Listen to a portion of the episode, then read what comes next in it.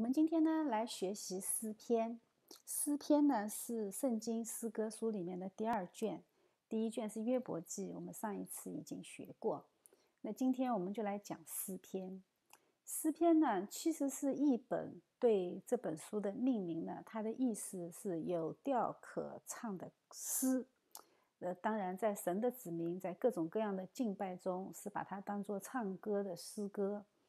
呃。在希伯来原文里面呢，它这个诗篇的名字的意思呢，是指赞美的诗，这就综合了我们所有的情感，最后的一个最精辟的总结。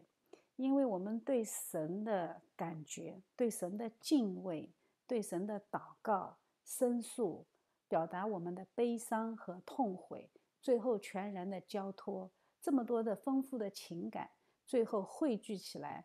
就融化在对神的赞美里，所以，我们今天呢，就来看一下，呃，诗篇，我们来学习一下，我们应该怎样赞美我们的神。在今天的课程开始之前呢，我们来复习一下我们的《创世纪》。《创世纪》的第一章里面呢，他曾经这样说：“他神说，我们要照着我们的形象，按着我们的样式造人。”使他们管理海里的鱼、空中的鸟、地上的牲畜和全地，并地上所爬的一切昆虫。这是神创造我们人的时候，他是说我们是按照神的形象。但是我们在菲利比书里面呢，我们看到另外一句话说：“你们当以基督耶稣的心为心，他本有神的形象，不以自己与神同等为强夺的，反倒虚己。”取了奴仆的形象，成为人的样式。那么问题来了，到底是我们是按照神的形象造的，还是神来按照我们的形象道成肉身？从菲利比书里面我们可以看到，神跟我们是完全不一样的。说耶稣基督本来是有神的形象，但是他却取了奴仆的形象，成为人的样式。从这一句话里面。我们就很清晰的可以看到，人和神形象是不一样的。那么，为什么创世纪第一章说我们要照着我们的形象，按照我们的样式去造人呢？这个就是圣经里面的反合性。我们就要来思考这个问题：我们到底和神有哪一些东西是相像的？所以，我们今天先来探讨一下这个问题。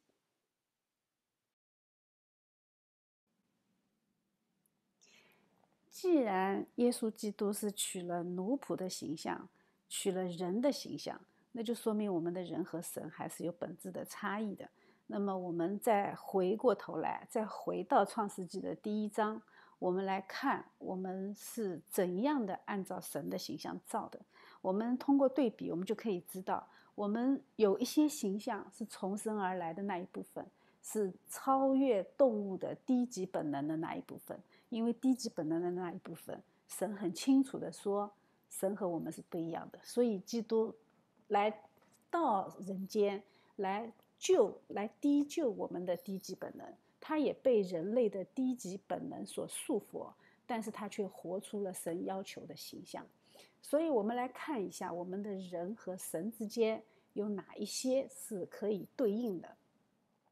比如说，我们的神是独一的主宰，他是世界上，他是创造世界的主，他是独一的，所以我们的人会有自由意志，我们也喜欢主宰，而且我们有排他性，我们有独性，我们有排他性，我们的嫉妒就是从排他性而来的，我们的排他性表现在人际关系上面，会表现在排他，在观念的交流上会表现为固执。在恋爱和家庭上会表现为嫉妒，这就是我们的排他性。我们的神呢是创造主，他是创造一切的主，所以我们的人也具备一定的创造性，因为我们要管理这个世界，所以神将创造性也给了我们。我们的神是道，他是真理，他要通过道来启示他自己，所以神就将能够领悟到。道的能够领会道的启示的理性、逻辑和语言赐给了我们。理性和逻辑和语言是工具，是可以用来回应神的启示，但是却不能完成神的启示。为什么？因为你通过理性、逻辑和语言，你并不能够推导得出我们有一位神，这是不可能的。为什么？因为理性、逻辑、语言，包括我们的创造性、自由意志和排他性，我们都是堕落的，这是大前提。就堕落以后的理性，你是没有办法去寻找到道的，除非道亲自向我们显示。但是，为了让我们能够明白神的启示，神依然将这一切必要的一些工具赐给了我们。我们的神呢，他又是公义圣洁的神，所以呢，你会发现我们的人有天然的道德律，你不需要教育，你就会知道哪一些是好的，哪一些是不好的。呃，康德说嘛，最让他敬畏的。是头顶的星空和心中的道德律，而且我们人有心灵直觉，心灵直觉也是对神的启示的回应。我们举一个很简单的例子，我们都是移民，对吧？我们见过很多很多的移民，我们见过佛教徒移民到印度，真的是很少。但是他们为什么通过直觉，他们喜欢移民到基督教国家呢？哎，这个就是心灵直觉告诉他们的。他们的行为，他们的理智未必能够分析出来，但是他们的心灵直觉不会骗他们。有些很近前的佛教徒啊，你问他移民，你为什么来基督教国家？你为什么不去印度？你为什么不去尼泊尔？你为什么不去不丹？他自己也不知道。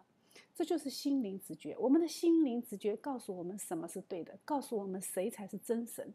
但是我们堕落以后的理性，我们堕落以后的自由意志，不愿意去承认。还有呢，我们的神是一个灵，所以我们的人有宗教性，有永恒性。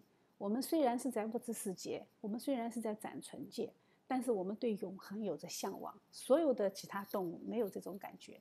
我们的呃原始丛林里面的原始人类，他也有最原始的宗教崇拜仪式。这就是我们按照神的形象造的，是这一部分，是超越低级本能的这一部分。我们今天为什么要来，呃，讨论这个问题呢？是因为我们今天要讨论的音乐和诗歌，它到底是属于哪一种本能？音乐啊，是一个非常神奇的存在。音乐与诗歌，我们知道，小孩子很小的时候，他还不会说话，他甚至都不不一定会站立的时候。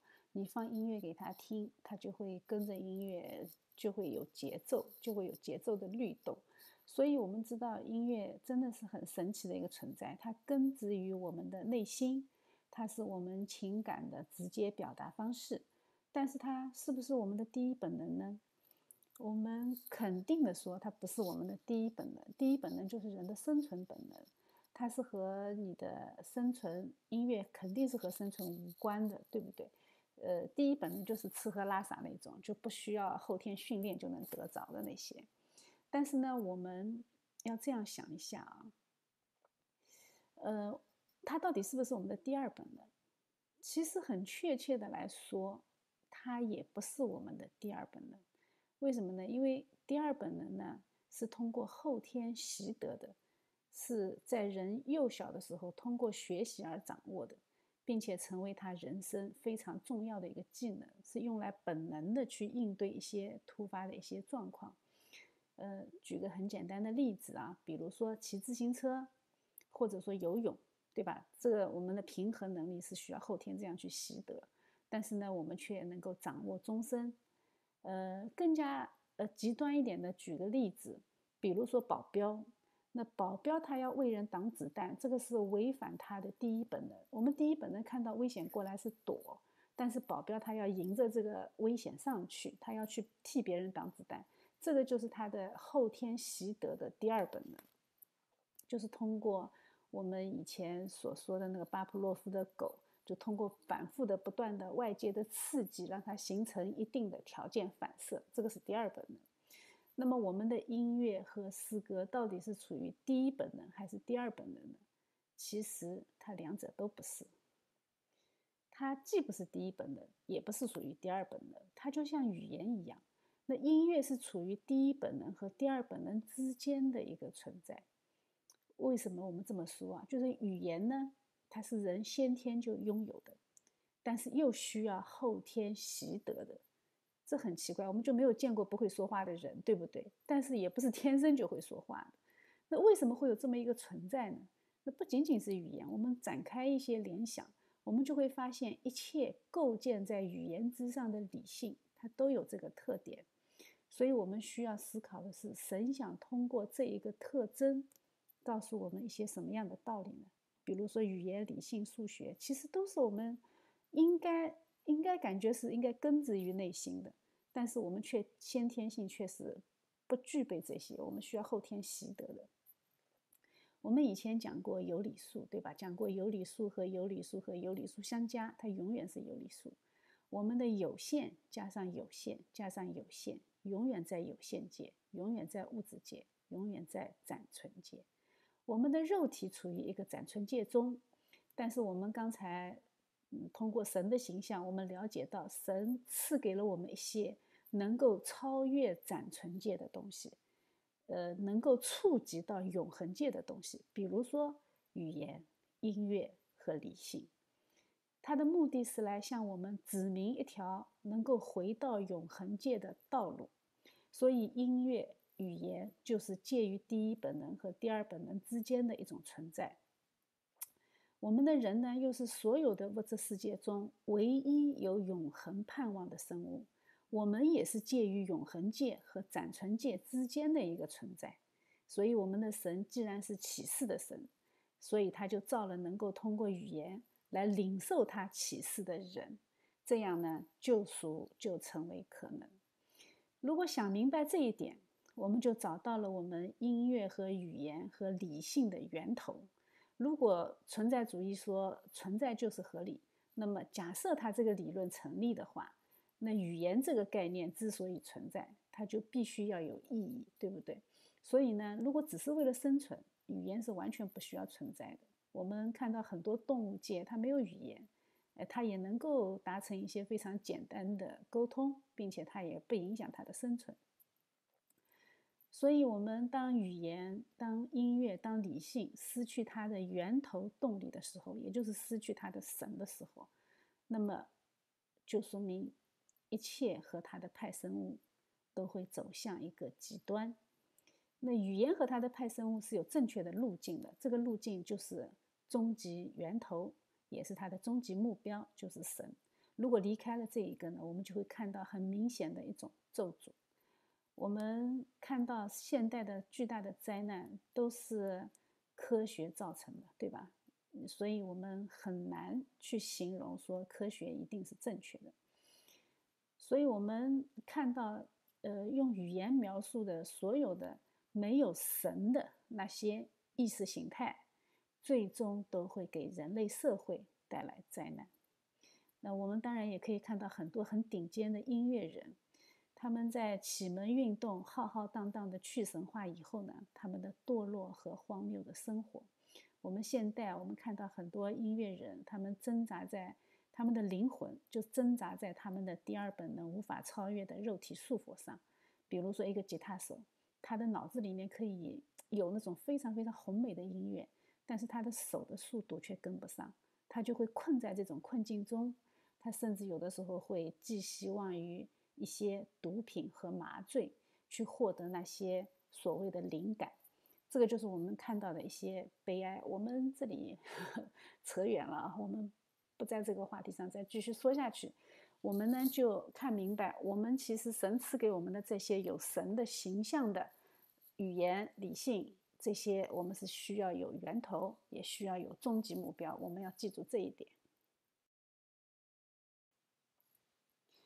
在我们基督教的音乐观里面呢，其实我们认为我们的音乐天然的是和我们的信仰相关的。因为摩西五经里面清晰的记载了摩西怎样从神那里领受了敬拜的方式、敬拜的仪式。我们知道当时圣墓里的一切都是神按照神指示的样子做的。那么当然，敬拜的人、敬拜的地点、敬拜的方式也都是按照神的启示来做的。所以。按照我们已知的音乐史，音乐的开始就是和信仰相关，它是一种敬拜神明的方式。那么，所以我们认为我们的音乐天然的是和基督教是有关联的。呃，当然了，我们说的音乐和宗教天然的联合，其实在我们的眼中就是神使然，并不是天然，是神使然。所以这就给我们的音乐有一个很明确的归属，就像我们的历史是有方向的，是有目的的。那么我们的音乐也是有归属的，也是有指向的。呃，五线谱呢，最早也是基督徒发明的。呃，它最早是在教堂里面记录音高音低的一种方式，是在横线上面标上音调。呃，渐渐的到了公元九世纪以后呢，它就慢慢慢慢的开始，呃，一点一点的完善，最后呢，就形成了现在可以用来，呃。呃，演奏的那些标准的记谱方式，呃，我们知道，在那个一九八八年，曾经有一次，俄罗斯为了庆祝基督教传入俄罗斯一千年，他们举行了一场非常大型的无伴奏合唱。这个就是早期的敬拜方式。那个时候呢，在教堂里面的敬拜是没有乐器演奏的。所以呢，大家无伴奏的合唱是非常常见的一种圣咏的方式。呃，包括格里高利圣咏，它收录了一共大概有四千六百首的敬拜的歌曲，都是无伴奏合唱。呃，大家可以到网上去搜一下无伴奏合唱，基本上都是男声，而且呢，它也有一些和音啊这些，但是它都是用人声唱出来的，呃，非常的美。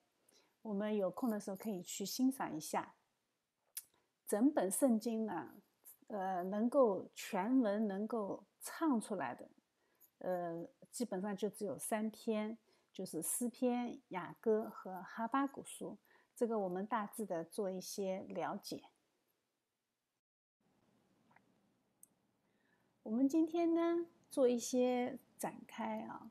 呃，我们把音乐和钟表可以放在一起做一个简单的讨论。我们可以呃知道，那个神创造世界是用了七天。那么我们现在音乐的记谱方式呢是用七音。呃，我不知道这个是不是对上帝创造世界的致敬或者是模仿，但是我相信有这样的意思在里面，因为我们音乐的终极的用途其实就是敬拜。我们敬拜我们的神，我们赞美他创造这个世界，我们赞美这一位造物主。作为一个被造物，能和造物主发生这样的联合，是我们作为被造物的，呃，应该说是最重要的对神的回应。呃，音乐呢也是神赐给我们的，否则我们不会知道这个奥秘，就是神的创造必须和上帝对应起来。否则的话呢，我们的音就是噪音。呃，我们也可以这样，呃，换一个方式去看钟表。钟表呢，也是人通过观察神创造的这个世界，对这个世界的模仿。我们说音乐是对神创造的回应，那么钟表就是对神创造的这个世界通过观察。我们来模仿神创造的这个世界，因为人通过观察呢，就发现有日夜的循环模式，有春夏的交替，有周而复始的很多规律，所以呢，人就发明了一种记录时间的工具。它是人自己的行为啊，就是人通过观察，通过对神创造的世界规律的模仿，来记录神赐给人心里的永恒的记号。为什么这么说呢？我们前面不是讲过人有永恒性吗？呃，只有对永生有渴望的人，他才对时间有概念。没有永恒性的动物，他对时间是没有概念的。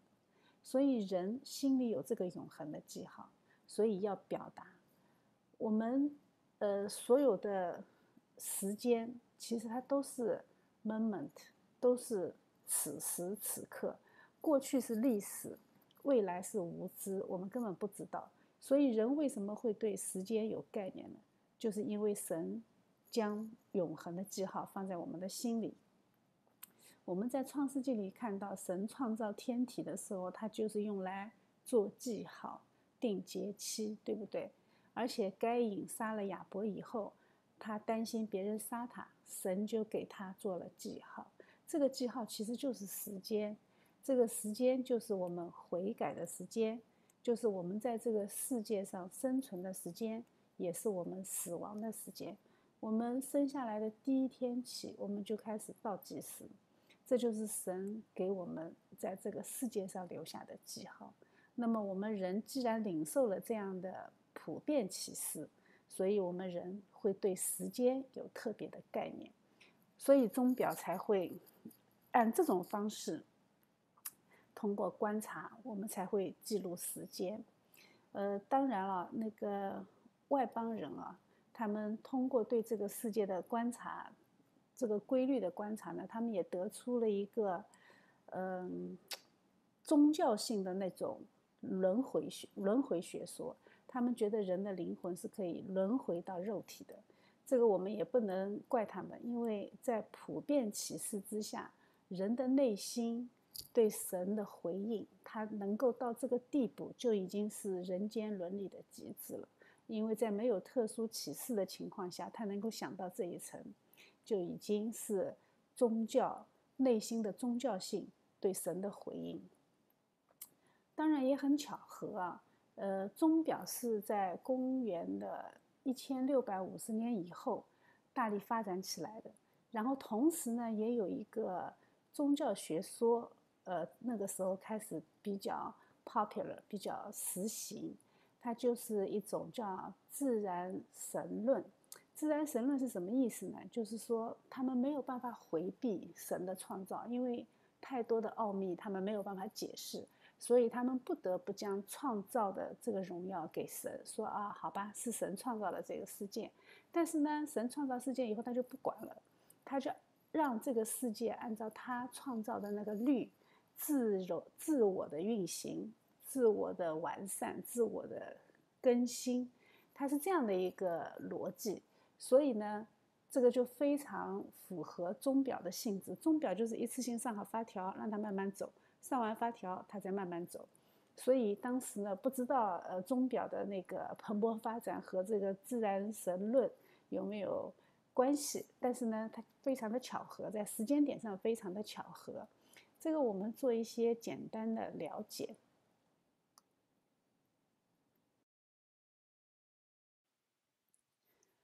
我们接下来呢，就来看诗篇的大致的基本信息。呃，这个诗篇呢，它有一百五十篇，呃，信息量非常的大，它的嗯量，它的作者也很多。从来没有哪一卷圣经的书卷有那么多的作者，大部分呢是大卫写的。大卫写了七十三篇是署名的，还有一些没有署名的，但是经过推推断也是大卫的，应该有三十四篇。那其中呢有亚萨、有希曼、有以探他们写的，那也有可拉的后裔有写了十篇。我们知道可拉当时是被神咒诅的，对吧？地都裂开，把他们给吞吃。但是我们看到神的怜悯依然临到他的后人。所罗门写了两篇，其中有一篇呢，呃，那个还有一篇是摩西写的，是诗篇的第九十篇，就是很有名的那个求神赐他智慧，好叫他数算自己的日子。呃，这个诗篇的涵盖时间呢，它是相当的长。摩西的呃第九十篇诗篇第九十篇，摩西写的呢，应该是公元前的一千四百九十年左右啊，大致。那么呃最后面的一篇呢，最晚的一篇呢，很有可能是贝鲁回归以后，甚至是也有可能是贝鲁时期的，是第一百三十七篇。那它应该是在公元前的四百九十年。我们从这里就可以看到，它前后的跨度应该是有一千年之久。所以诗篇是一个非常神奇的存在。人间我们知道没有什么可以超过一千年的嘛，唯一超过一千年的帝国，就是我们知道的那个东罗马帝国，对吧？那个我们人间能够能够在一千年这个时间跨度里面，依然能够收集到那么多的诗篇，并且把它存档存下来，我们就知道这是圣灵的工作。我们看诗篇的主题啊，诗篇的主题其实就是祷告和神之间的沟通，通过祷告，通过颂赞，也在诗篇里面呢，也有一些神对我们的启示。那它里面也有许许多多大卫犯罪以后悔改的那些祷告，所以它的主题就是表达一个意思，就是人和神之间的沟通，人和神之间的那些情感的交流。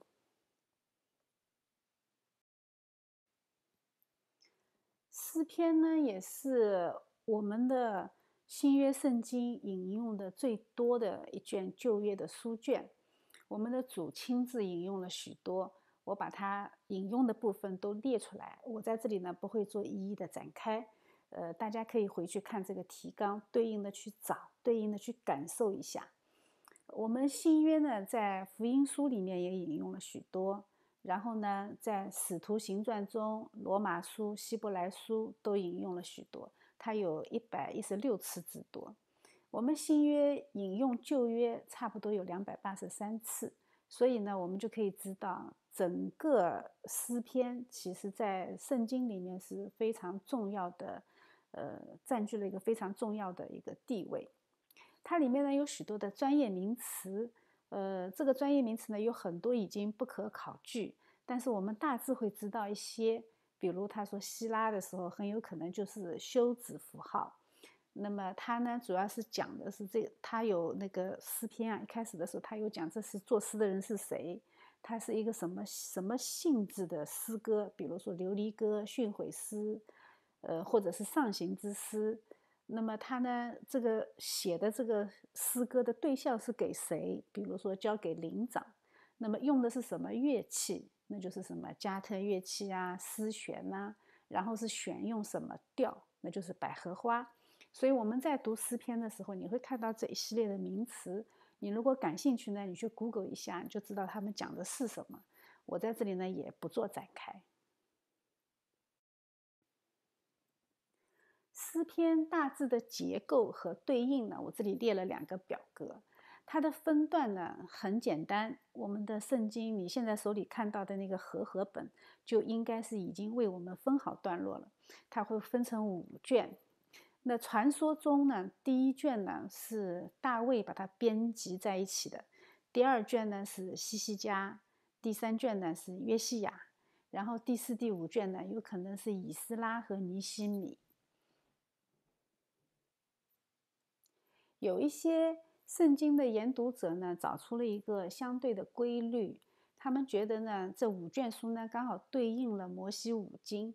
因为它的内容啊，就比较能够对应起来。比如说，它第一卷呢，就对应《创世纪》，因为它里面主要描写的是蒙福堕落的过程和神的恢复。卷二呢，就是讲的对应的是《出埃及记》，就讲到他们在这个信仰的过程中遭逼迫，然后呢蒙救赎的这种情感。然后卷三呢，是对应《立位记》，它是讲的圣洁的神和分别的名。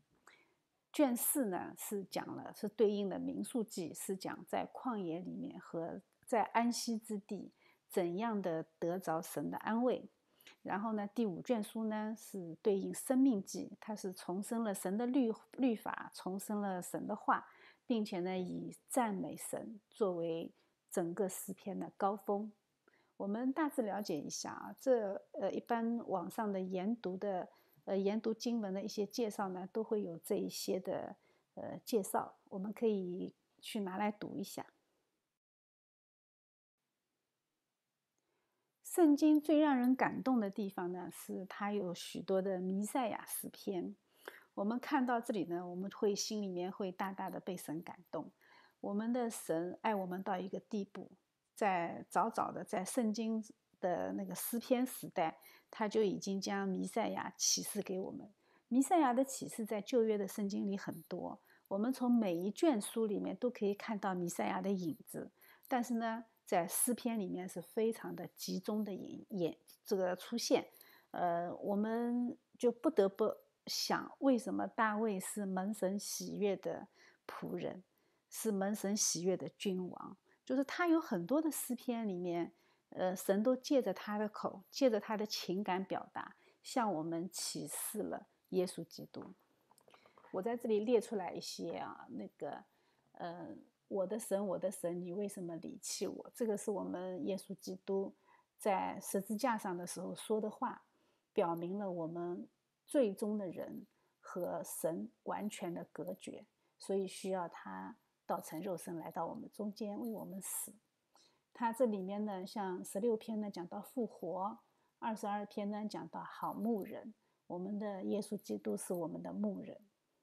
他这里面呢也讲到了存心顺服以至于死，这是我们得救的途径。我们要顺服神，我们才能够穿越死亡回到神那里。这里有许多，我大致的呃挑了几篇，大家来分享一下。这个呢是马太福音里面我们看到的法利赛人当时刁难基督的时候说的话，然后呢，耶稣基督就引用了诗篇里面这一句话，说：“呃，主对我主说，你坐在我的右边，等我把你的仇敌放在你的脚下。”那大卫既称他为主，他怎么又是大卫的子孙呢？哎，从这从这以后就没有人再敢用这些圣经上的一些话去为难他。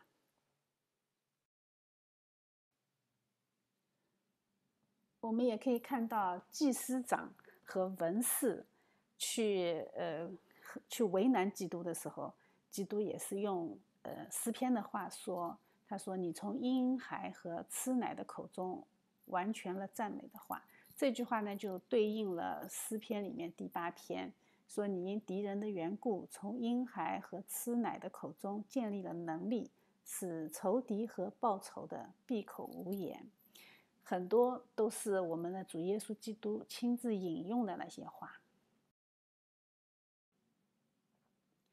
像这两节呢，就基本上非常完美的切合了我们主耶稣基督在十字架上的时候他的场景。一个是给他喝醋，一个是他说：“我的神，我的神，你为什么离弃我？”我们知道，我们的主耶稣基督他来到人间。它应验了许许多多旧约的描述，但是这个场景是让人最难过的一幕。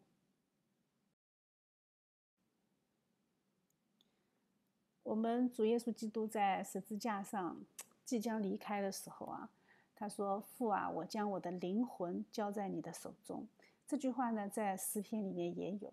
他说：“我将我的灵魂交在你的手中，耶和华诚实的神啊，你救赎了我。”这里呢，就非常清晰的指出，我们基督把灵魂交在神的手中的时候，救赎了我。也就是说，他的死，他的目的是来救赎。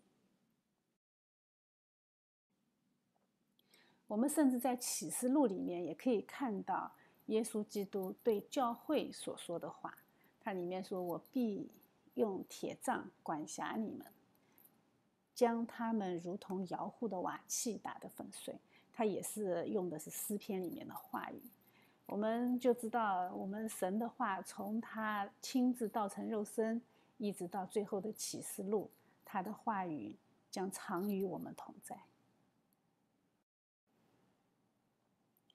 我们这里看啊，他呃，我们有一个数学家做了一个呃非常。据他自己说，非常靠谱的一个演算。他说：“呃，世界上有八条预言啊，就是圣经里面，如果有八条预言，它同时实现，那这个概率呢，就是这个数字，就是一后面很多很多个零分之一。那我们知道，耶稣基督说，摩西的律法、先知的书和诗篇上所记的，凡指着我的话，都必应验。”我们的圣经上有多少预言呢？我有一个叫呃潘巴顿的，他写了一个叫《圣经预言百科全书》，他这里面呢记载呢，圣经一共的预言是有一千八百一十七个，其中旧约圣经中有一千二百三十九个，新约呢有五百七十八个预言，它们包含在八千三百五十二个句子当中。那这些的预言占圣经所有内容的百分之二十七，呃，它们没有任何的误差，而且基本上一一的都应验了。那有一些没有应验的呢，是关于末世的预言，那时候还没到，我们现在暂时还看不见。那指着耶稣说的预言呢，有超过三百个，所以我们就知道，你看八条预言应验的概率就是这么低，那么超过三百个能够被应验，那是什么概率？那就是上帝概率，对不对？所以我们的基督他就是神。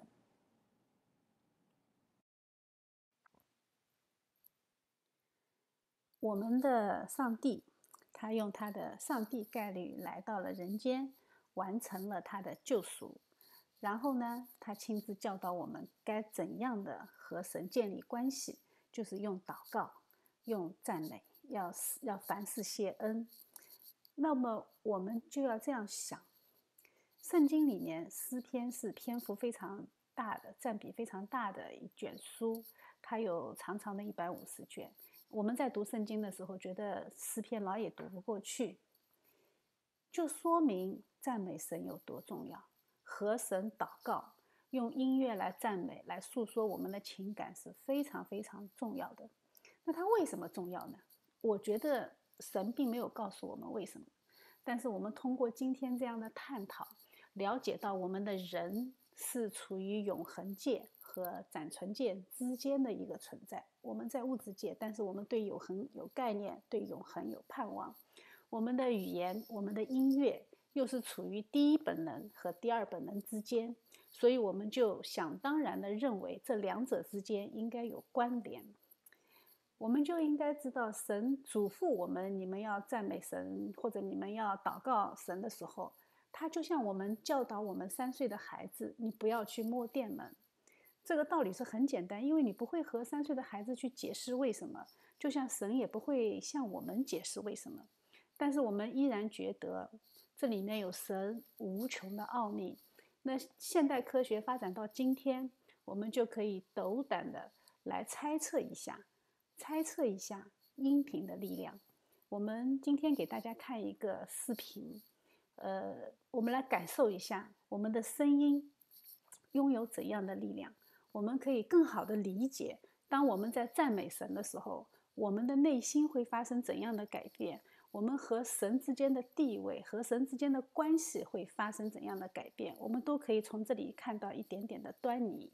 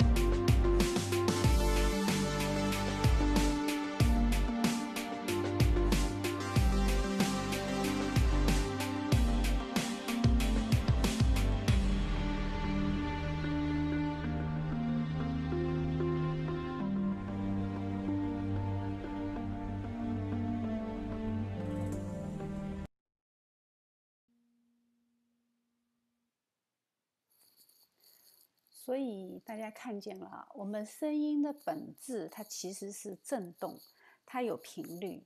我们从这里就可以感受到，为什么圣经里面记载说大卫弹琴的时候，扫罗的被那个邪灵所捆绑的灵魂就会感觉到有一些些的舒缓。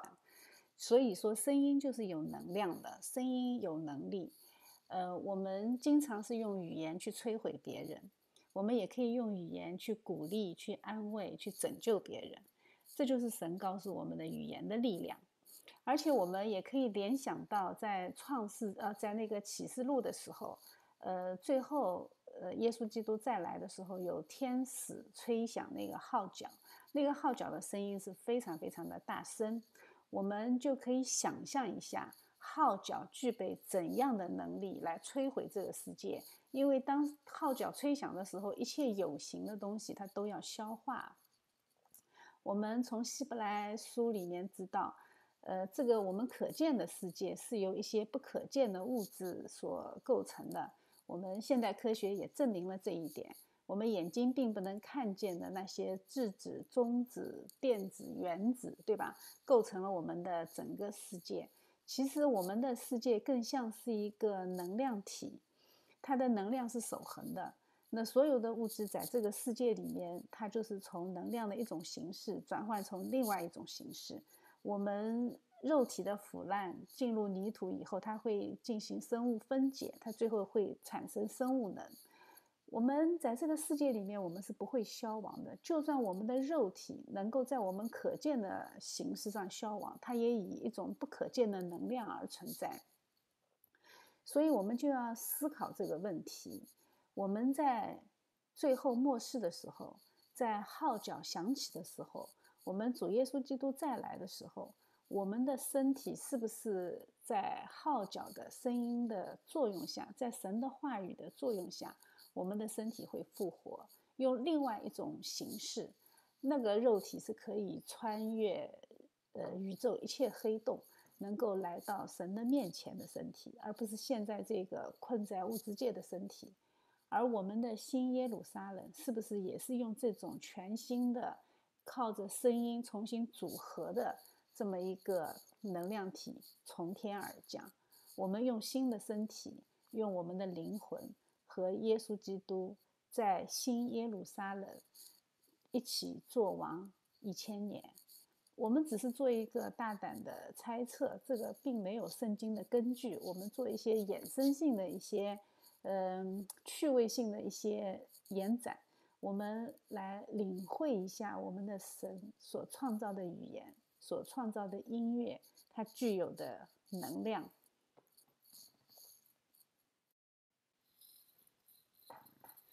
我们知道了声音的奥秘，我们知道了道的奥秘。我们就可以来看一下我们现在所熟悉的这个世界。我们是在物质世界的食物链的顶端，因为神创造我们是要我们管理这个物质世界。但是我们显然也低于灵界，因为呃，天使和撒旦其实都高过于我们。但是我们的神呢，他是至高的神，他是最高处的神。我们的人。如果要在道的启示下回归到神的面前，我们需要经历的几个阶段，首先是圣经告诉我们的要因信称义。那信是什么呢？信其实就是我们将神创造我们的时候就给予我们的自由意志，重新回归到神的面前。我们的自由意志拿到手以后，干的第一件事情就是违背神。亚当就违背了神的命令，所以我们所有的人都圈在死中。所以因信称义是我们将我们的自由意志回归到神的面前，这是信仰的第一步。然后我们因信称义以后，圣灵就打开我们的眼睛，我们就能看见我们以前所看不见的那个世界。我们现在看见的这个世界，历史的每一个节点都指向神。呃，物质界的每一个创造都指向神，这就会让我们的理性开始回归。我们的理性也是背叛神的，我们是在最终在犯罪以后堕落以后的理性，所以我们的理性经常会要求要证明神的存在。那么，当我们因信称义的时候，我们再也不会要求我们需要去证明神的存在，因为我们真实的知道我们的神存在。然后我们的理性回归以后呢，我们就会渴求、渴慕和神发生关系、发生交通，所以我们就会用祷告来寻求神。这是神启示我们的、告诉我们的和他沟通的方式。我们中文是很奇妙的，我们的“道”和祷告的“祷”是同一个拼音，发生的方式也是很类似。我们在祷告的时候。神赐给我们的道，赐给我们的语言，就用祷告的方式回到了神的面前。所以这是语言的回归，这是道的回归。那么我们自由意志回归了，理性回归了，我们的语言回归了，我们的道回归了。那我们剩下来剩下来的事情，就是我们会有一颗非常非常敬虔的心，我们就会发自内心的，心里满了以后，口里就会溢出来，溢出什么？溢出对神的赞美。我们就会发自内心的去赞美神，那么我们的赞美就会成为馨香的祭，能够达到神的面前。所以，我们的整个回归，整个信仰的过程，就是一场回归。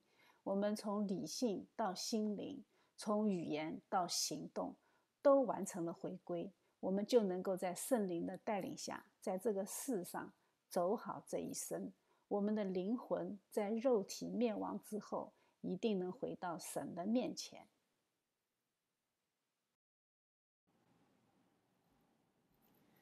我们今天作为衍生的呃内容呢，我们给大家推荐一个非常有名的一个作曲家，他叫汉德尔，他就是大名鼎鼎的《弥赛亚神曲》的作曲者。他在创作《弥赛亚神曲》之前，他其实是一个非常窘困的状态。他呢曾经很有名。然后他应邀去英国，向英国的王公贵族提供歌剧服务，所以呢，他在英国是混得非常的好，他是王室的座上宾。但是呢，随着时间的推移，他创作的歌剧慢慢慢慢的就遇到了瓶颈，因为他是用意大利语演唱的，所以呢，他非常非常难以在母语说英语的那个环境下推广。所以他渐渐渐渐的，他就有点没落了，他的歌剧院也倒闭。他在这样的情况下呢，他万念俱灰。结果在这个时候呢，他收到了他的一个好朋友寄给他的三卷，呃，需要他来创作、来谱曲的这么三卷三卷那个，应该说是诗篇吧。其中有一篇呢，就是《弥赛亚》。那弥赛亚呢？他把圣经里面关于弥赛亚的那些诗句、那些描述摘录出来，就是这一篇弥赛亚给了他重新回到圣经面前的那个机会。他在神的面前重新、重新整理了自己的宗教的信仰观，然后呢，他就被圣灵充满。他在仅仅二十四天的时间内，他就完成了弥赛亚神曲的作曲。这真的是一个神迹，《弥赛亚神曲》演出的时候一炮走红。他第一次演出是在爱尔兰，后来呢，他在英国，在那个呃王室里演出的时候呢，当时的国王应该是乔治二世，当时呢就听了以后大为震惊。在演到第二部最后结尾那个哈利路亚大合唱的时候，那乔治二世就忍不住站起来。怀着非常敬虔的心，呃，听完了这个哈利路亚大合唱。我们今天呢，就播放这一段哈利路亚大合唱给大家听。呃，希望大家做了一个小时，也很辛苦，我们也可以站起来，我们可以恭敬的仰望，恭敬的赞美，在我们的神面前，我们的神配得上我们所有的赞美。